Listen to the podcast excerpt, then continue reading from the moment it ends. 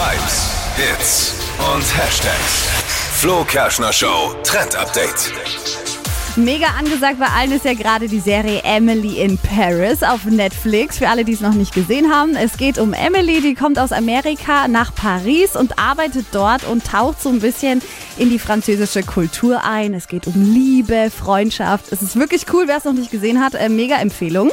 Und da trenden jetzt eben bei allen äh, Modebloggern gerade so französische ähm, Dinge für unsere Klamotten. Also mega angesagt sind jetzt so ähm, Taschen oder auch Jacken, auf denen französische Wörter draufstehen. Und das gibt's gerade auch überall zu shoppen. Und was da jetzt mega gehypt ist, ist zum Beispiel so eine große Shopping-Bag in so einem Teddyfell. Und auf dem stehen halt so französische Wörter drauf. Finde ich richtig cool. Ey. Oui, oui. Ui.